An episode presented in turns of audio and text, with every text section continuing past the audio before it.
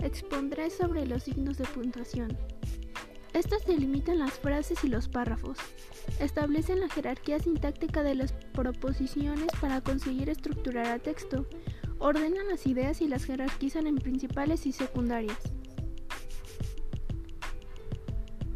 Eh, primero tenemos el punto que se usa al final de cada párrafo y sirve para cerrar la unidad de sentido de un párrafo, pero después de este en una línea aparte.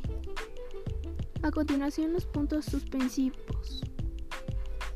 Son utilizados principalmente para señalar en el discurso suspenso, de ahí su nombre, pero también pausas, dudas o para marcar una supresión de una parte que no interesa referir por diferentes motivos. Posteriormente tenemos el punto y coma, que sirve para separar los elementos de una enumeración cuando se trata de expresiones complejas que incluyen comas. Eh, después tenemos la coma, que sirve para organizar el texto destacando estructuras gramaticales que informan al interlocutor del sentido con que fue escrita.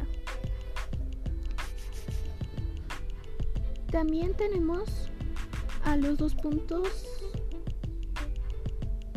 que son un signo de puntuación que se usa para llamar la atención o hacer una pausa enfática sobre lo que sigue.